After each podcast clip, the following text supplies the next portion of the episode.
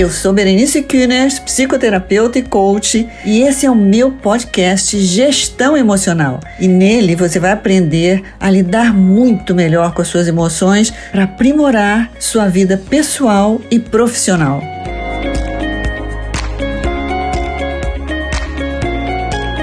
No nosso programa de hoje, nós vamos tratar sobre o tema deixar ir, deixar vir. E o que será que significa exatamente isso? Do que será que nós estamos tratando?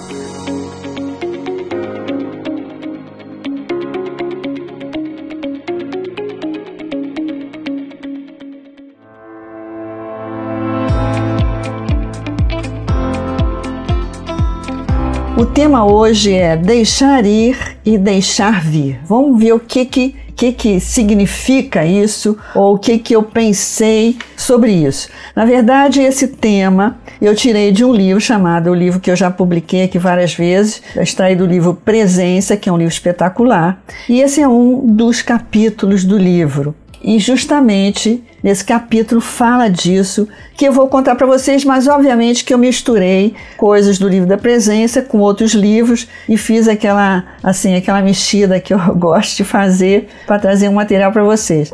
Gente, Primeira coisa que eu quero colocar para vocês, que aliás tem no capítulo desse livro, é o seguinte: que na velha Jerusalém, lá na Jerusalém velha de Jesus, existia um portão. E esse portão chamava agulha. E ele era muito estreito, chamava agulha porque ele era extremamente estreito. Tanto que quando o camelo se aproximava, o camelo todo carregado, né, das mercadorias, se aproximava do portão da agulha, normalmente o condutor do camelo tinha que tirar toda a mercadoria do camelo, baixar aquilo tudo, para o camelo poder atravessar pelo portão porque senão não conseguia. O, manual, o animal não passava, ele ficava travado ali com tantas coisas que ele estava carregando. E, como vocês sabem, Jesus usou, disse, na verdade, ele usa, ele se refere a isso, quando ele diz: é mais fácil um camelo passar pelo buraco de uma do que um rico entrar no reino de, de Deus. Na verdade, essa, essa frase de Jesus é interpretada de várias formas, mas uma interpretação seria isso: quer dizer, o quanto que nós estamos carregando, o quanto que a gente tem que deixar ir para a gente passar por esse buraco da agulha. Que a gente pode ter várias interpretações sobre o buraco da agulha, mas uma delas é o buraco da agulha é quando a gente se desprende de tudo aquilo que não tem necessidade de carregar, e aí são nossos padrões mentais, nossas velhas histórias, nossas historinhas que a gente monta, nossos medos, nossos entraves, a gente entra no reino do céu, que na verdade é uma outra experiência interna que a gente pode ter. Então, começamos com essa historinha do portão da agulha e vamos nos perguntar o seguinte: mas o que, que a gente precisa descarregar? Essa é uma grande questão. Por quê? Porque muitas vezes é claro o que, que a gente precisa descarregar e outras vezes não é claro. E também algumas vezes é claro, mas também não é fácil soltar que muitas coisas a gente resiste em soltar, a gente resiste em abrir mão e a gente sabe disso. Então, essa é uma das questões que a gente tem no deixar ir. Então, a gente tem que ter na verdade, duas consciências, duas consciências. Nós temos que ter a consciência do que precisa ir, né, deixar e do que que precisa vir, do que que a gente precisa introduzir. Então a gente precisa se familiarizar com essas duas coisas. O que, que a gente precisa deixar ir nesse processo de desapegar, de soltar, e com o que, que a gente precisa né, deixar vir. O que, que a gente precisa introduzir? O que, que a gente precisa reforçar em nós para que a gente expresse a nossa melhor versão? Então, o nosso ponto é que a gente tem que familiarizar esses dois aspectos. E aí eu vou lançar mão de um outro de um outro escritor, de um outro livro, Joe Dispenza, que escreveu um livro que tem um nome maravilhoso, que aliás escreveu vários livros, mas esse livro tem um nome que eu acho maravilhoso: Quebrando o hábito de ser você mesmo. Quebrando o hábito de ser você mesmo. E é um, um nome é interessante porque, na verdade, o que, que ele está dizendo? A gente tem hábitos né, nossos de ser de determinadas maneiras né, que, no fundo, nos atrapalham. Que, no fundo, são uns empecilhos que estão no nosso camelo que a gente deveria deixar ir. E ele dá um exemplo que eu quero trazer para cá, porque uma questão é como é que a gente vai se familiarizar, como é que a gente vai tornar mais consciente para nós mesmos esses aspectos que a gente tem que deixar ir, que a gente tem que tirar de cima do nosso camelo. E ele dá um exemplo assim espetacular que eu quero trazer para vocês porque é muito fácil de entender. Ele diz, ele dá o exemplo dos atletas, que todo atleta, quando quer mudar alguma coisa na sua prática, ele primeiro ele tem que se perceber, ele tem que se ver praticando daquela forma disfuncional.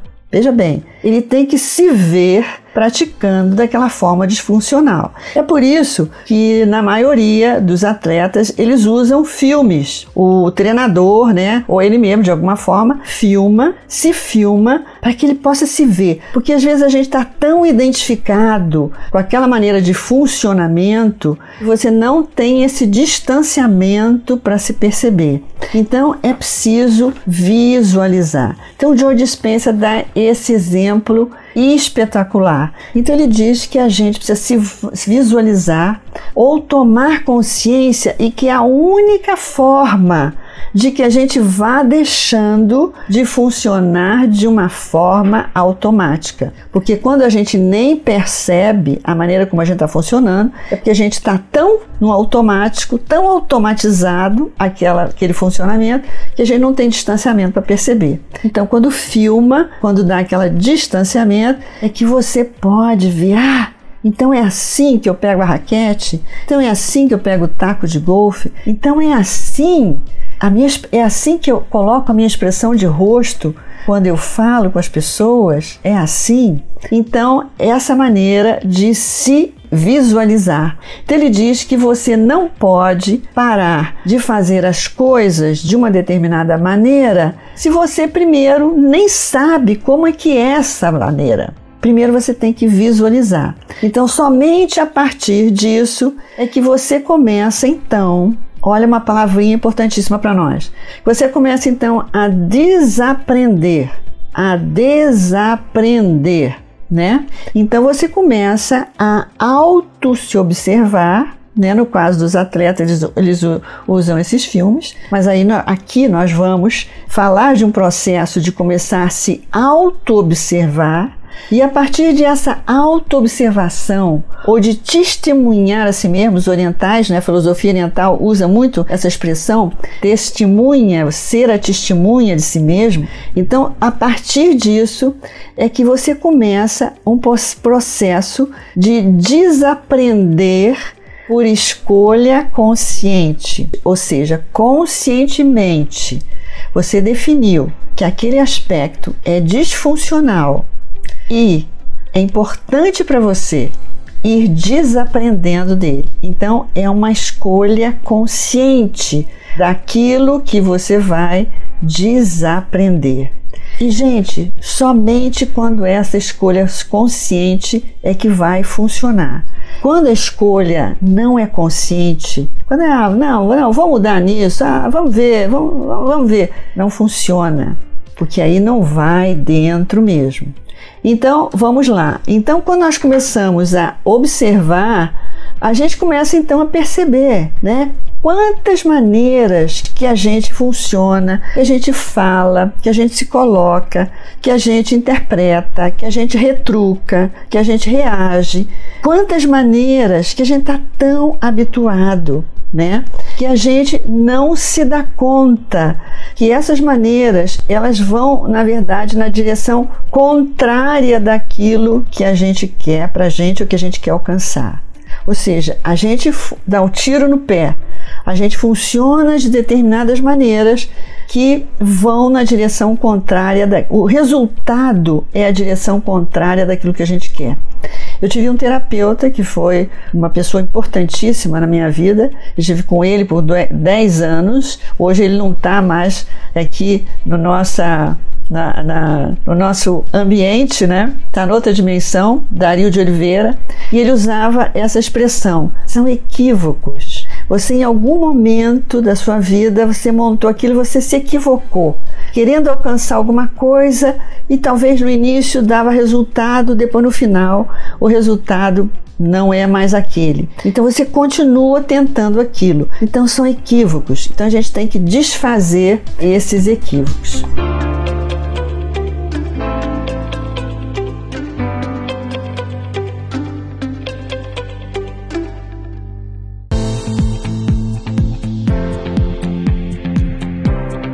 Então, Veja bem, muitas vezes eu quero me sentir, ser uma pessoa positiva, me sentir positivo, com energia, alto astral, mas a questão que eu tenho que observar é qual é o tipo de pensamento que eu tenho que praticar, ou qual é o tipo de pensamento que eu tenho que eliminar. Né? O que, que eu tenho que introduzir e o que, que eu tenho que retirar. Então muitas vezes eu quero isso, mas eu não me dou conta que eu faço coisas, que eu penso coisas, que eu me comporto de maneiras que não me, não, me, não produzem que eu seja uma pessoa positiva, com alto astral, com um estado mental, emocional, espiritual positivo. Então, eu tenho que eliminar certas coisas e introduzir outras. E muitas vezes a gente quer ter boa relação com as pessoas, a gente quer que as pessoas nos escutem, a gente quer que as pessoas nos acolham, que as pessoas nos entendam. Mas será que a gente escuta? Será que a gente acolhe? Será que a gente entende? Então, de que forma que eu me comporto? Eu me comporto de uma forma que me leva a obter aquilo que eu desejo? Essas são as questões que a gente tem que começar a observar, a auto-observar. Então, quantas vezes a gente quer amor, a gente quer atenção, mas a gente se comporta de uma maneira que é desconfortável para o outro. Então, tudo isso a gente precisa começar nesse processo de auto-observação para a gente iniciar essa desaprendizagem. A gente, eu nem sei se essa palavra existe, essa desaprendizagem. E aí, minha gente, é importante a gente pensar o seguinte: nós vamos ter recaídas. Porque esse processo não é um processo assim que vai ladeira acima toda a vida. A gente tem recaídas. Então a gente vai de repente achar que nós estamos ótimos, funcionamos vários dias de uma forma maravilhosa, chega um belo dia, a gente funciona daquela antiga maneira. Tem uma poesia muito linda que fala disso. É, eu não me lembro o nome, mas é assim: eu passo por uma rua e caio num buraco. No dia seguinte, eu passo pela mesma, pela mesma rua e caio no mesmo buraco. Mas como é que eu não me dei conta desse buraco? Passei ontem por aqui, caí nesse buraco e agora novamente. Terceiro dia, novamente, venho por essa rua, pensando, hoje não vou cair no buraco, e caio novamente no buraco. Então, essa poesia fala disso, exatamente, como que a gente vai é, repetindo novamente. Então, é um processo de desaprender que leva um tempo, porque, na verdade, tudo isso está registrado no nosso cérebro a gente está desativando um caminho neural, desaprendendo, a gente está desativando um caminho neural e introduzindo um novo caminho neural, que é muito novo ainda. É por isso que, paralelamente a esse processo de desaprender, a gente precisa começar a se familiarizar com o que nós precisamos deixar vir deixar vir, o que, que a gente precisa introduzir, o que, que a gente precisa, como que a gente tem que funcionar para a gente ser a nossa melhor versão. E veja bem, todos nós, se a gente se examinar, a gente sabe, a gente tem vários, a gente pode ter vários aspectos que a gente pisa na bola, mas a gente tem vários aspectos onde a gente funciona muito bem, que a gente tem características nossas, que a gente trouxe na nossa alma, que estão assim na nossa essência, que quando a gente funciona com elas, a gente funciona bem, tudo dá certo, a gente se entrosa bem com a gente mesmo, com as pessoas, com a vida. Então a gente precisa perceber bem essas nossas características, porque a gente precisa reforçar elas. A gente precisa praticá-las mais, porque a nossa melhor versão se manifesta através delas. Então a gente precisa ter elas muito claras na nossa mente para a gente praticar, a gente reforçar. Então a gente não tem que apenas observar a maneira que a gente tem que deixar de ser, mas a gente tem que observar a maneira como a gente tem que ser. Quais são as características nossas que estão presentes quando a gente se manifesta a nossa melhor versão? Isso precisa ser reforçado. Então, eu vou introduzir duas palavrinhas que também são importantes no nosso processo, que é praticar visualização e imitação. Por que visualização? Você, quando você detectar quando você detectar aspectos seus que funcionam bem, procura visualizar momentos onde você funcionou com esses aspectos. Visualiza para você reforçar. Ou então aspectos que você pretende ainda introduzir em você, que talvez você não tenha, ou tenha de uma forma muito leve. Você quer introduzir esses aspectos, você quer se ver atuando com essas características, com, esses, com esse comportamento. Então, se visualize, se imagine, se imagine sendo dessa forma que você está definindo, que seria uma forma muito funcional para você. Então, a visualização é uma coisa, é uma ferramenta importantíssima, porque só quando você visualiza, você já está colocando essa informação no seu cérebro e ativando conexões neurais que tenham a ver com essa visualização.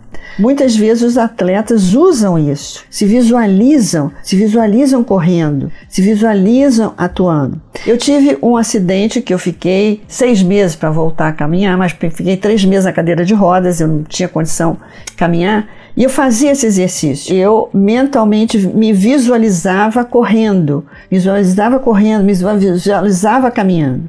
Porque quando você visualiza, você ativa aquelas zonas do seu cérebro correspondentes à parte muscular. Então é válido essa visualização, você está ativando essas partes mus muscular. Então eu pratiquei isso várias vezes. A visualização super útil. E por que a imitação? Vocês veem que muitos, digamos assim, cabeças antenadas aí do nosso mundo leem muito autobiografia. Por quê? Como é que eu vou me comportar? Como é que eu posso me postar corporalmente, a maneira como eu falo, como uma pessoa que tem autoconfiança? Como que seria eu me manifestar, eu interagir com as pessoas como uma pessoa afetiva, como uma pessoa que está no seu controle? Então, tudo isso você visualiza pessoas que são assim e busca imitar. Isso é muito válido, tá? Então, no princípio, a imitação vai ficar aquele negócio meio fake. Não tem problema. Você vai fazendo, você está dando uma informação no seu cérebro. E por que, que eu botei lá em algumas coisas que eu publiquei dos nossos neurônios espelho? A gente tem esses, neuro, esses neurônios, que justamente são neurônios que são ativados com pessoas que fazem imitação e aqueles mestres da imitação, eles têm esses neurônios e, e o espelho muito ativos. Então a gente tem que usar esses neurônios espelhos e imitar.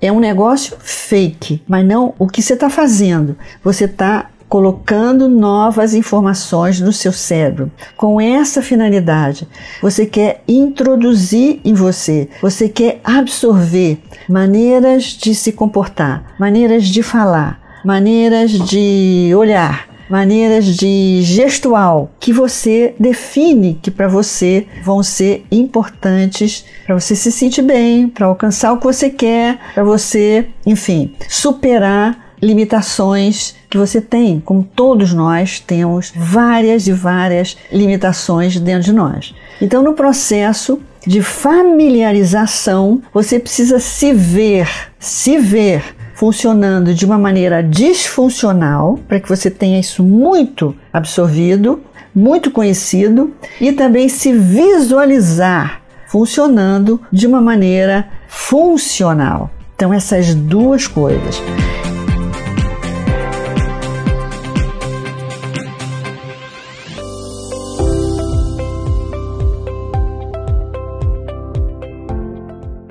E veja bem, se a gente falar disso que nós estamos falando dentro de uma visão da neurociência, que é um tema que me encanta tremendamente, a gente vai dizer que tudo isso que nós estamos falando aqui, nós vamos estar desativando a nossa amígdala cerebral, que está no nosso cérebro límbico, desativando, porque ela que ativa o funcionamento automático. Todos os nossos hábitos estão ali registrados. Então a gente vai estar desativando, diminuindo a intensidade da nossa amígdala cerebral e estamos ativando a nossa córtex pré-frontal que é o CEO do nosso cérebro, porque com essa córtex pré-frontal é que nós temos a capacidade de refletir. Não, essa maneira que eu funciono é disfuncional.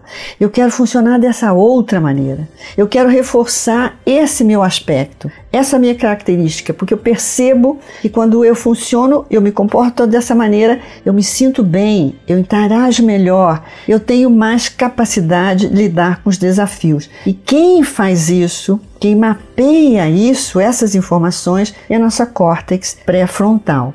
Por isso que a gente escolhe com consciência através da nossa, nossa córtex pré-frontal e a gente visualiza com consciência aquilo que a gente define que vai ser o melhor para o nosso crescimento, para o nosso fortalecimento como pessoa, como ser no mundo. Então, a nossa própria córtex pré-frontal é que ela nos ajuda a mapear né? Porque a nossa capacidade de autoobservação é com a córtex, porque a amígdala, você está no funcionamento automático, pá, pá, pá, pá, pá. E através dela, a gente vai se autoobservar e visualizar aquilo que a gente quer funcionar de uma outra maneira. Então, nós temos dentro de nós essa incrível capacidade de auto-observação e de correção do curso em tempo real. Olha, quantas vezes eu imediatamente eu percebo que eu falei um negócio que é disfuncional, que eu já aprendi que não é para falar dessa maneira, mas que eu percebo naquele momento dá para mudar o curso em tempo real, dá para reformular rapidamente. Então veja bem, à medida que a gente fica muito treinada, muito esperta em se auto-observar, e já mapeando várias coisas que a gente já se conhece, que a gente funciona, que são disfuncionais, a gente pode se dar conta naquele momento em que você ia falar, ou que você já falou a primeira palavra, ou já, já fez o primeiro gesto, e aí você corrige o curso do navio em tempo real. Olha que espetáculo essa capacidade que a gente tem. À medida que a gente vai ficando treinado, não precisa chegar lá no terapeuta, no coach, para chegar à conclusão que pisou na bola outra vez. A gente vai se treinando e tendo essa habilidade. Então, mesmo que a gente esteja imaginando ou se visualizando, se comportando de uma forma disfuncional, a gente pode mudar isso é, rapidamente.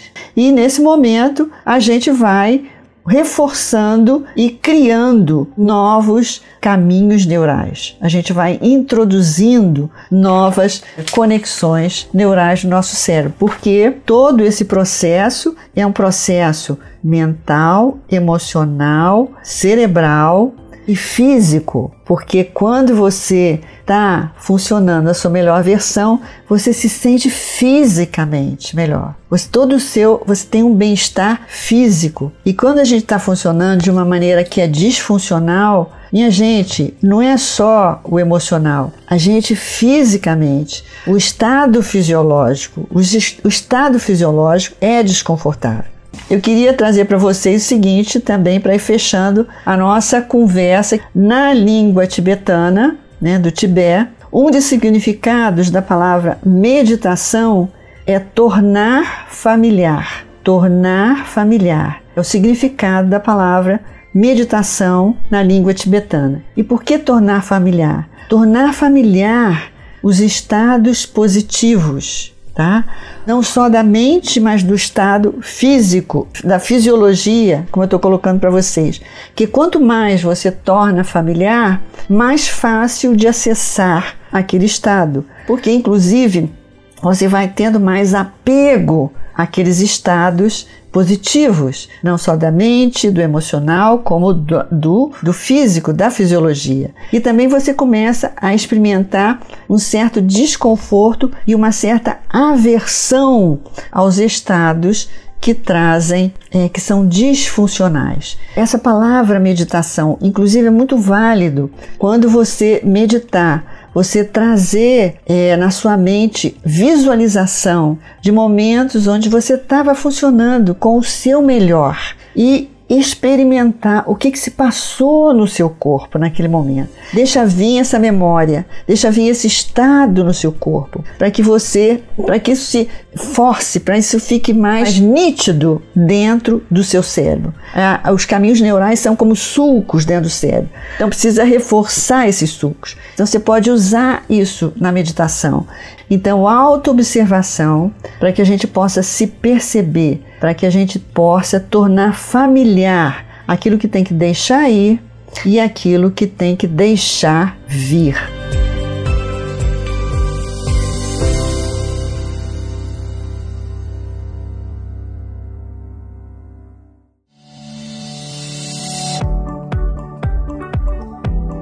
Então, minha gente, era um pouco isso também frisar que tudo isso faz parte de um processo de tomada de decisão consciente, porque é muito importante que a gente conscientemente decida que a gente vá fazer esse esforço, porque isso não é assim, é um processo. Então é preciso que a gente vá fazer esse esforço. E esse movimento é diário. Esse movimento diário não é que você vai fazer um dia lá que outro. Precisa sim uma manutenção precisa ter uma persistência. Então eu queria propor a vocês, né? Propor a vocês que estão aqui que a gente tenha esse pacto com a gente mesmo, com o nosso processo de crescimento, o nosso processo de relação cada vez melhor com nós mesmos e com a vida. Porque se nós nos relacionarmos melhor com nós mesmos, a gente vai, valores, evidentemente, valores, altos valores, a gente vai se relacionar melhor com a vida, com as pessoas e com tudo. Sabe quem me acompanha que eu gosto muito das perguntas, né? Duas perguntinhas que eu acho que a gente poderia escrever no nosso caderno diário. Com o que eu tenho que me familiarizar para deixar ir? Essa é uma pergunta. E a outra, com o que eu tenho que me familiarizar para deixar vir, para eu introduzir? São duas perguntinhas muito importantes. Eu vou colocar aqui também algumas perguntas que eu considero como pistas, perguntas que nos dão assim insights, que dão, nos dão a possibilidade de achar algum caminho. Um é, uma pergunta é: como me sinto quando eu estou em minha melhor versão? Ou seja, essa pergunta te dá pistas daquilo que você tem que introduzir. Como me sinto quando eu estou em minha pior versão? Essa pergunta te dá pistas do que, que você tem que deixar ir. Outra perguntinha: quem eu quero me tornar para me sentir satisfeita comigo mesmo?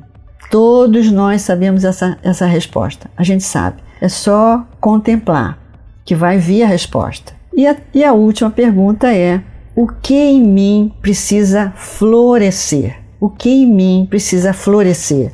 A gente tem é, aspectos nossos que às vezes a gente não está dando espaço para eles. Né? A gente não está permitindo, por diferentes razões. Cada um de nós tem as suas razões internas, mas muitas vezes a gente tem, aspectos incríveis que a gente não está favorecendo, que a gente não está criando as condições para que eles floresçam. Então, vamos pensar também isso. O que em mim precisa florescer?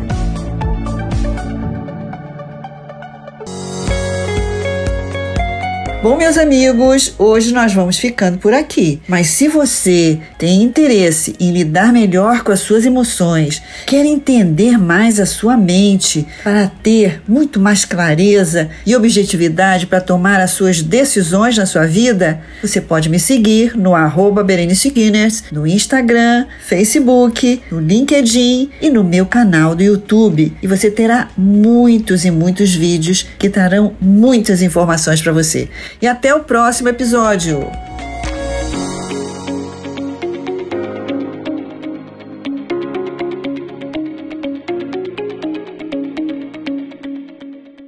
Esse episódio foi editado por Estúdio Casa, o lar do seu podcast.